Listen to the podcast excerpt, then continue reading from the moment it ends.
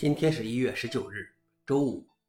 本期是 Linux 中国硬核观察第一千二百五十一期，我是主持人硬核老王。今天的观察如下：第一条，ChatGPT 几乎没有提升必应搜索市场份额。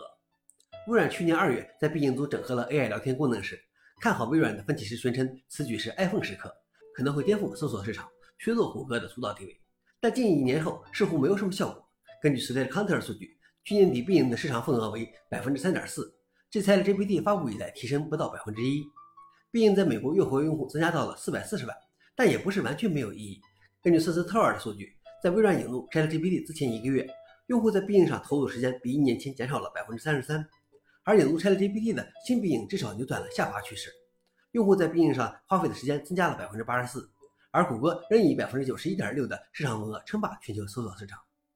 消息来源：彭博社。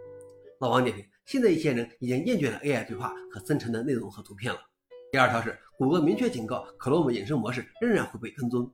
在谷歌准备解决一项指控其涉及 Chrome 隐身模式的隐私违规的集体诉讼案的同时，也更新了 Chrome 隐身模式的警告，说明谷歌和其他公司运行的网站仍然可以在 Chrome 浏览器的半私人模式下收集你的数据。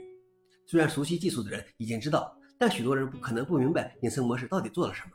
在其金丝雀通道已经看到新的警告。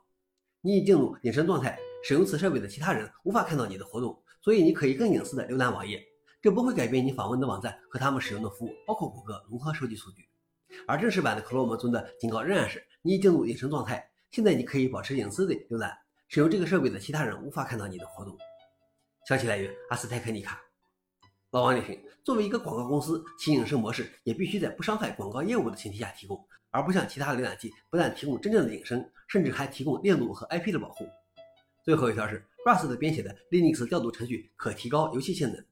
看到 Nico 的 Linux 内核工程师安德烈基在假期尝试用 Rust 编写的一个 Linux 调度器，他很震惊地发现，它不但能工作，甚至在某些工作负载如游戏下的性能还超过了默认的 Linux 调度器 EEVDF。消息来源 f o r u n i x 老王你来到 Rust 不仅安全，而且在性能方面也有优势吗？这倒是个好消息。以上就是今天的硬核观察。想了解视频的详情，请访问随后链接。谢谢大家，我们明天见。